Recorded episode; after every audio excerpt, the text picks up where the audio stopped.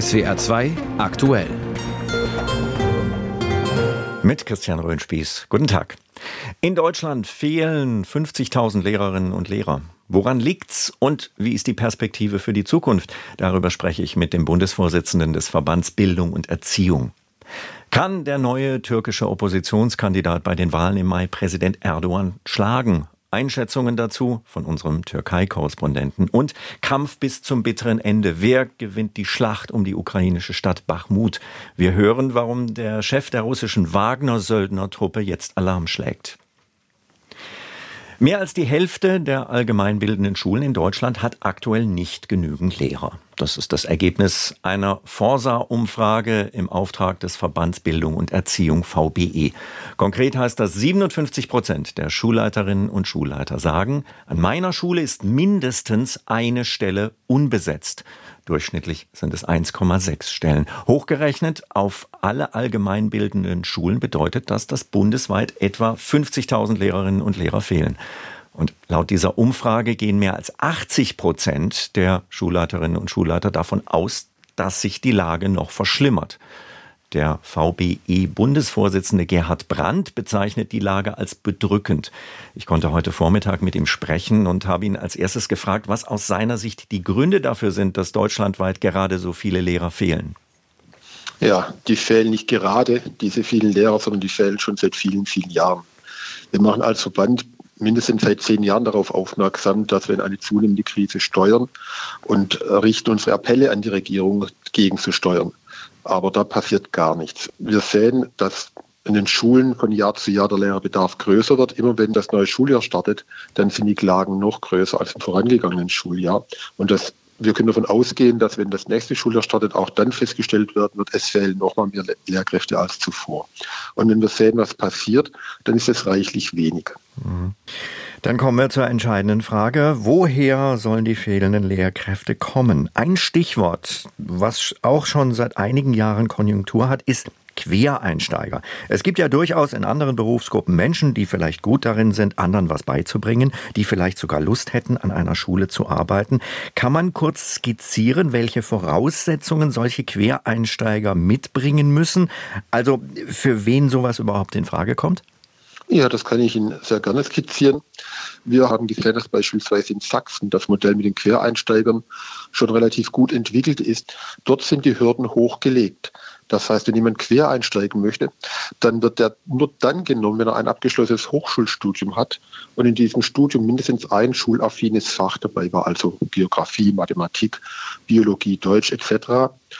Diese Menschen kommen dann aber auch nicht gleich in die Schule, sondern die kommen erstmal ein halbes Jahr in die Hochschule und werden dort auch mit Methodik, Didaktik, Pädagogik in Verbindung gebracht, so dass sie auch in der Lage sind, ihr Fachwissen an die Kinder weiterzugeben. Das ist mal die Grundlage. Nach mhm. diesem halben Jahr kommt aber auch keine fünf Tage in den Unterricht, sondern sie kommen genau drei Tage in den Unterricht und die anderen zwei Tage in der Woche bleiben sie an der Hochschule und reflektieren dort ihr Tun in der Praxis und arbeiten nach. Auch diese Phase geht dann nochmal über zwei Jahre und erst dann unterrichten diese in Anführungszeichen Quereinsteiger selbstständigen Unterricht. Und dann wird es noch schöner. Wenn die sich bewähren im Unterricht, dann bekommen sie die Möglichkeit, sich nachzuqualifizieren und in eine vollständige Lehramtsausbildung einzutreten und dann als Lehrerin oder Lehrer an der Schule zu bleiben. Mhm. Das ist ein Modell, das hält Qualität in der Schule, auch wenn wir zunächst mit fachfremden Leuten arbeiten. Es gibt aber auch andere Beispiele, die sind nicht so gut wie das, was wir in Sachsen gesehen haben. Weiß man, wie das Potenzial ist? Also wie viele ja. der fehlenden Stellen solche Quereinsteiger möglicherweise besetzen könnten? Ja, also nicht ausreichend viele, das kann ich Ihnen auch gleich sagen. Mhm. Wenn wir ein Modell wählen, wie ich es gerade beschrieben habe, in dem wir davon ausgehen können, dass die Qualität im Bildungssystem gehalten wird, weil wir die Hürden hochlegen, mhm. dann werden wir nicht ausreichend Personen in die Schulen bekommen, um den äh, Bedarf abdecken zu können. Und das dauert dann ja auch eine gewisse Zeit, bis diese jeweiligen Nachqualifikationen passiert sind.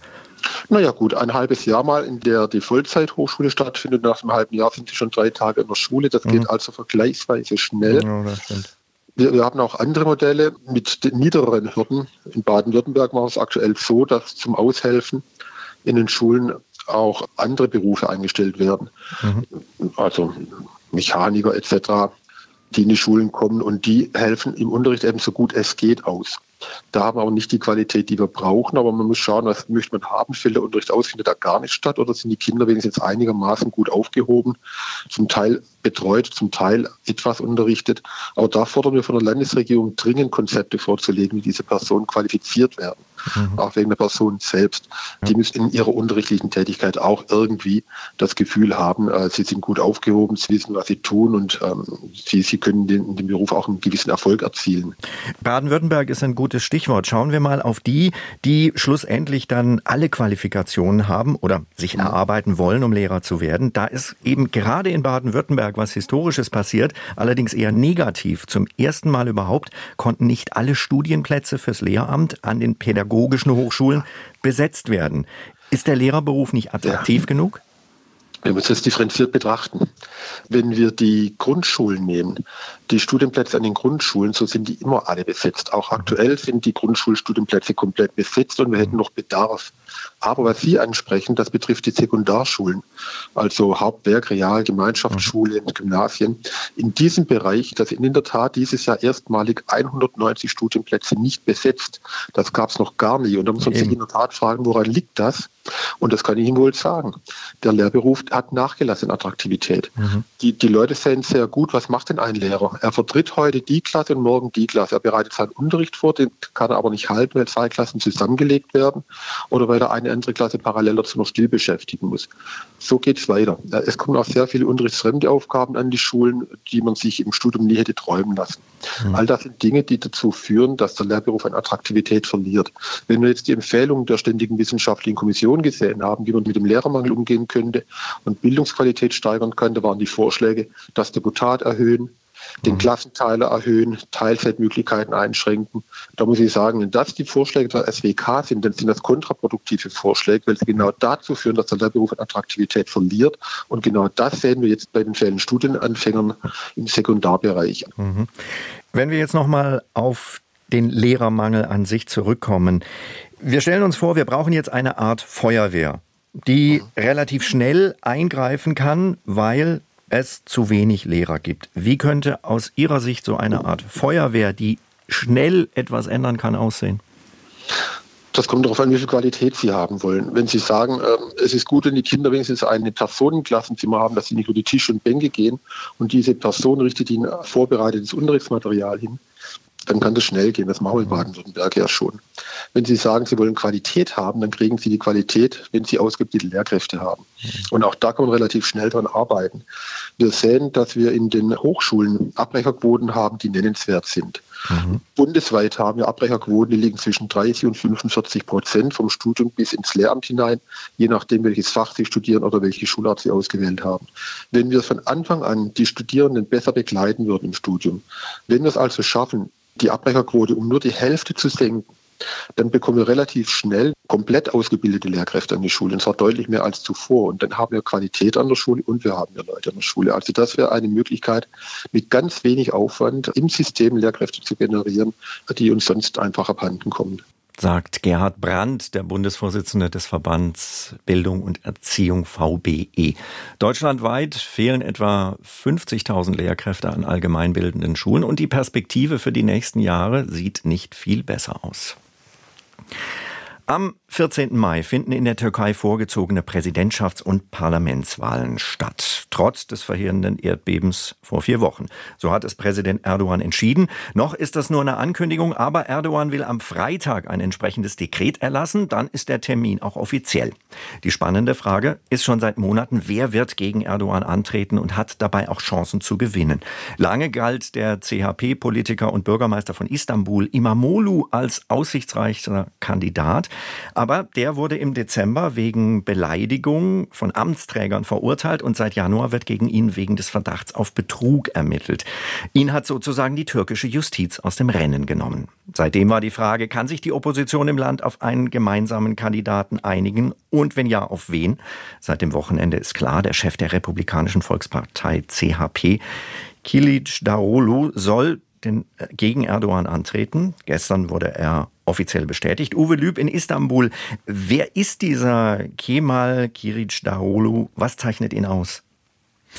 Er ist ein politischer Spätzünder, kann man sagen. Er ist 74 Jahre alt und seit gut 20 Jahren ähm, in der, sagen wir, ersten Reihe der Politik als Abgeordneter der CHP. 2009 wollte er mal Bürgermeister werden, unterlag dann aber dem AKP-Kandidaten. 2010 wurde er CHP-Chef mit 100 Prozent der Stimmen und er ist auf der anderen Seite so etwas wie ein Anti-Erdogan. sagen, er sei viel zu wenig charismatisch. Es gibt kaum mitreißende Reden von ihm. Seine Themen aber sind gegen Korruption, für Demokratie und Gerechtigkeit. Und er ist äh, besonders aufgefallen 2017 mit seinem sogenannten Gerechtigkeitsmarsch. Da ist er zu Fuß gelaufen von Ankara nach Istanbul, etwas mehr als 400 Kilometer. Und da haben sich viele Menschen ihm angeschlossen. Und diese Demonstration, muss man es ja nennen, war sicher seine am meisten beachtete Aktion bisher. Es hatte sich ja zunächst eigentlich abgezeichnet, dass es Kilic Darulu wird. Dann gab es aber noch mal richtig Streit. Warum? Weil eine Partei aus diesem Sechserbündnis der Opposition ausgeschert ist, und zwar die I-Partei, politisch Mitte rechts zu verorten. Deren Vorsitzende Akşener hat Ende vergangener Woche erklärt, Kilic Darulu ist nicht der richtige Kandidat. Es müssten Imamoglu oder Yavaş machen, Bürgermeister von Istanbul und Ankara. Tatsächlich haben die nach Umfragen bessere Wahlchancen, aber alle anderen fünf Parteien aus dem Bündnis wollten Kilic Darulu und am Ende ist dann die I-Partei an diesen Sechsertisch, wie sie sich auch gerne genannt haben, zurückgekehrt. Ähm, dennoch hat Akşener das ein oder andere, glaube ich, durchgesetzt, etwa, dass alle Vorsitzenden der anderen Oppositionsparteien in dem Bündnis im Falle eines Wahlsieges Vizepräsidenten neben Kilic Darulu werden sollen. Präsident Erdogan hat diesen Streit ja auch schon für sich genutzt. Er hat gesagt, seht her, die Opposition streitet, aber ich kümmere mich um unser Volk. Dem Sie haben es angedeutet, dem Bürgermeister von Istanbul, Imamoglu, wurden extrem gute Chancen eingeräumt, Erdogan zu schlagen, wenn er denn Kandidat geworden wäre. Der ist aber aus dem Rennen. Wie sind die Aussichten für Kiric Daolu?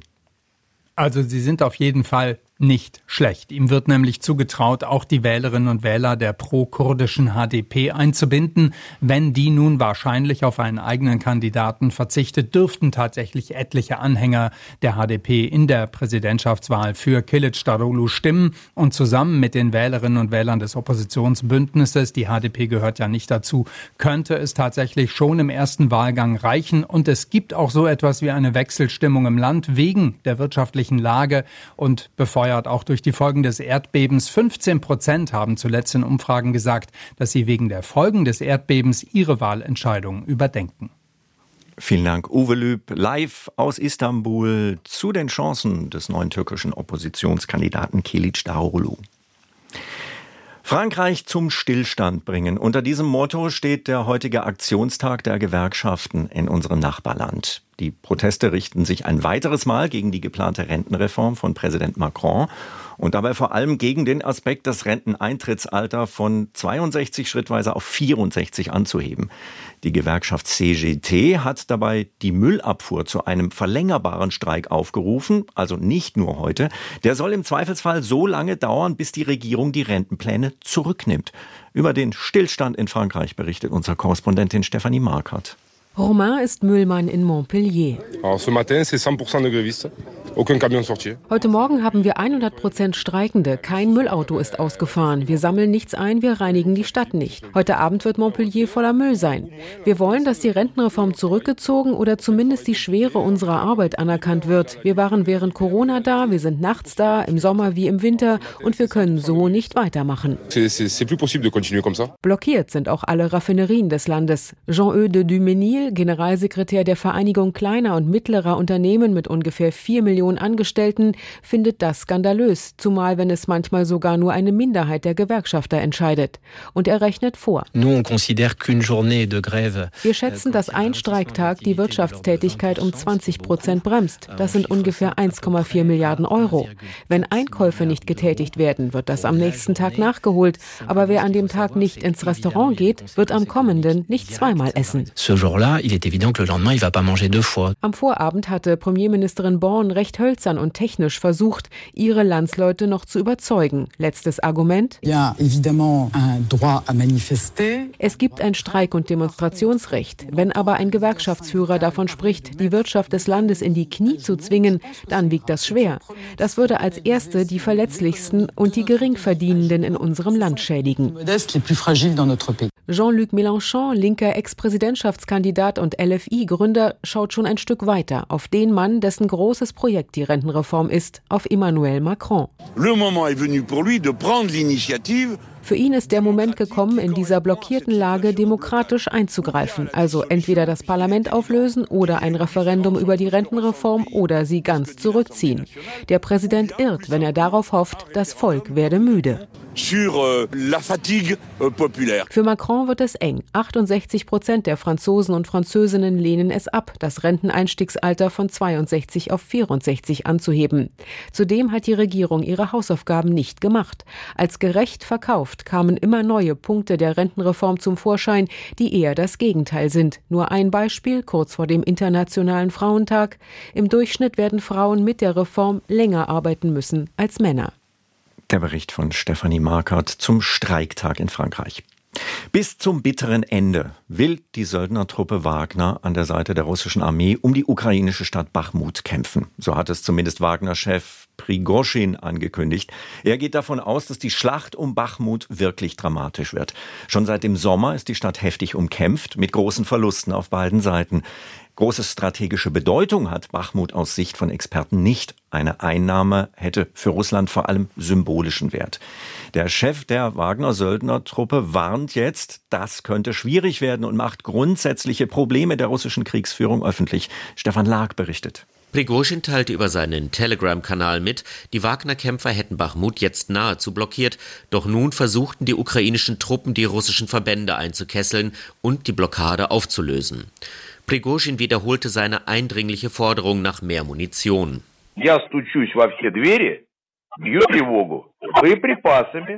Ich klopfe an alle Türen, schlage Alarm wegen Munition und Verstärkung, auch damit man unsere Flanken deckt. Wenn das alles koordiniert wird, ohne Ambitionen und Hysterien, wenn alle diesen gemeinsamen Job machen, dann werden wir die Streitkräfte der Ukraine blockieren und nicht umgekehrt. Wenn das nicht passiert, dann werden alle im Arsch sein. Es ist nicht das erste Mal, dass der Wagner-Chef so eindringlich warnt und offen Kritik an der Armeeführung übt. Am Sonntag hatte er sogar vor einem Frontzusammenbruch bei der schwer umkämpften Stadt gewarnt, wenn seine Kräfte nicht die versprochene Munition bekämen und sich deshalb zurückziehen müssten. Aus dem russischen Verteidigungsministerium kam bislang immer nur die Zusicherung, alles Notwendige würde den Truppen vor Ort zur Verfügung gestellt. Doch Prigozhin reicht das anscheinend nicht. Mit dem Streit über die Munition legt sich Prigozhin vor allem mit Verteidigungsminister Shoigu und Generalstabschef Gerasimov an. Unstimmigkeiten zwischen ihm und der Armeeführung gab es immer wieder. Bei der Einnahme der Stadt Soledar gab es tagelang Streit darüber, wer die Eroberung letztlich herbeigeführt habe. Beobachter wie der russische Journalist und Blogger Michael Naki sehen Prigozhin schon seit längerem in der Defensive, Deswegen würde er jetzt um sich schlagen. Prigozhin hat Probleme, Probleme mit der Versorgung, Probleme mit der Kommunikation und damit, dass das Verteidigungsministerium in dieser Konfrontation gewinnt. Dann hat sich Prigozhin entschieden, aufs Ganze zu gehen und alles aufs Spiel zu setzen und Shoigu, Gerasimov und die anderen öffentlich anzugreifen. Tatsache ist, dass dies nicht ihre erste öffentliche Konfrontation ist. Und Prigozhin habe gegen ein ehernes Gesetz Putins verstoßen, Konflikte und Streit nicht in der Öffentlichkeit auszutragen. Kreml-Sprecher Peskov hat bislang alle Fragen zu Prigozhins Forderung nach mehr Munition abblitzen lassen. Dies sei eine Frage, die das Verteidigungsministerium zu beantworten habe. Dramatische Perspektive, Perspektive also für Bachmut im Ukraine-Krieg. Der einzig große Partner, den Russland nach seinem Angriff auf das Nachbarland noch hat, ist China. Dort läuft gerade der sogenannte Volkskongress, bei dem ein Scheinparlament die Ankündigungen der Führung der Kommunistischen Partei mit demonstrativem Applaus quittiert und Entscheidungen durchwinkt. Eine der wichtigsten wird die historische dritte Amtszeit für Staats- und Parteichef Xi Jinping sein. Für seine Vorgänger war jeweils nach zweimal fünf Jahren Schluss. Seit vorgestern wissen wir unter anderem, dass die kommunistische Führung für das Land ein Wirtschaftswachstum von etwa 5 Prozent einpeilt und die Militärausgaben deutlich erhöhen will. Heute wurde der neue chinesische Außenminister vorgestellt. Der hat erwartungsgemäß einen Schuldigen ausgemacht, nicht nur für den Krieg in der Ukraine, sondern im Grunde für alle Konflikte der Welt, die USA. Aus Peking berichtet Benjamin Eisel. Xinjiang nutzte die Pressekonferenz, um Stimmung gegen die USA zu machen. Er warf der US-Regierung vor, für den Konflikt zwischen den beiden Ländern verantwortlich zu sein. Wenn die Vereinigten Staaten nicht auf die Bremse träten, so der Außenminister, sondern weiterhin den falschen Weg verfolgten, drohten Konflikte mit katastrophalen Folgen. In der Diskussion um Taiwan wiederholte Xinjiang bereits bekannte Positionen und forderte die USA auf, sich nicht weiter in die inneren Angelegenheiten Chinas einzumischen. Der chinesische Außenminister rief außerdem zu Friedensgesprächen im Krieg mit der Ukraine auf. Er warf den USA und anderen Ländern indirekt vor, den Krieg mit Waffenlieferungen an die Ukraine weiter anzuheizen.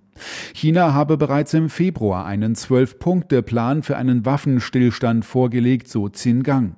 Der Vorschlag Chinas war allerdings international auf große Skepsis gestoßen. Zu unkonkret war ein Kritikpunkt, ein anderer, die kommunistische Regierung sei nicht neutral, sondern stehe auf der Seite des Aggressors. China und Russland pflegen eine strategische Partnerschaft. Der Handel zwischen den beiden Ländern hat zuletzt deutlich zugenommen. Die Europäische Union forderte Xinjiang auf, sich von den USA zu distanzieren. Er wünsche sich mehr Unabhängigkeit der Europäer und bot der EU mehr Zusammenarbeit an.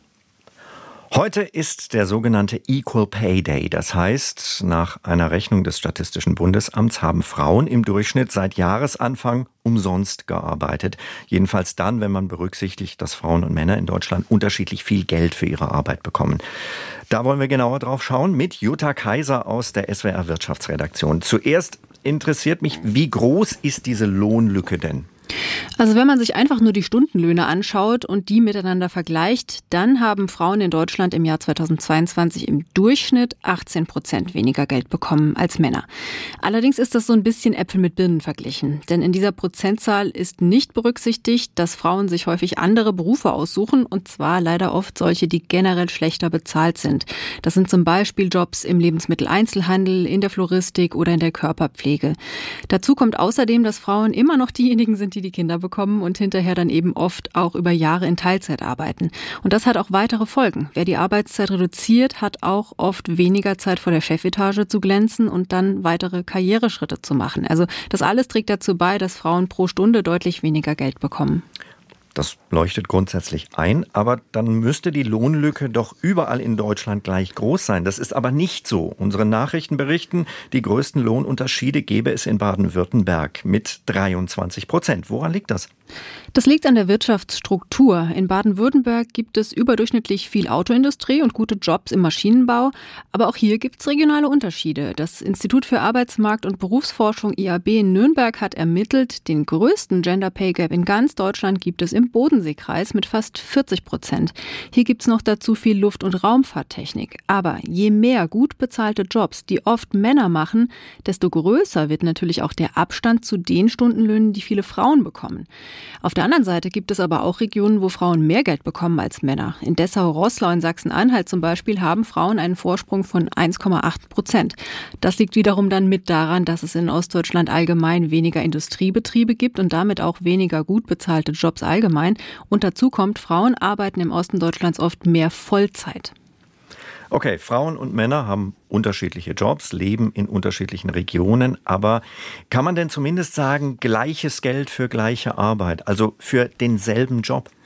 Nein, und das zeigt sich am sogenannten bereinigten Gender Pay Gap. Den gibt das Statistische Bundesamt auch raus. Hier ist also die unterschiedliche Berufswahl, Teilzeit und so weiter rausgerechnet und trotzdem, es bleibt eine Lohnlücke von sieben Prozent übrig.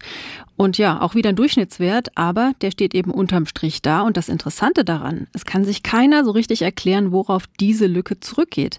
Und da liegt die Vermutung nahe, dass Frauen diskriminiert werden, zum Beispiel, weil sie vielleicht zurückhaltender in Gehaltsverhandlungen sind. Aber da gab es erst vor rund drei Wochen ein sehr interessantes Urteil, und zwar vom Bundesarbeitsgericht in Erfurt. Demnach müssen Arbeitgeber, Männer und Frauen, die dieselbe Arbeit machen, auch gleich bezahlen. Unterschiedliches Verhandlungsgeschick darf da einfach kein Argument sein. Also eine Frau, die geklagt hatte, hat eine Gehaltsnachzahlung zugesprochen bekommen.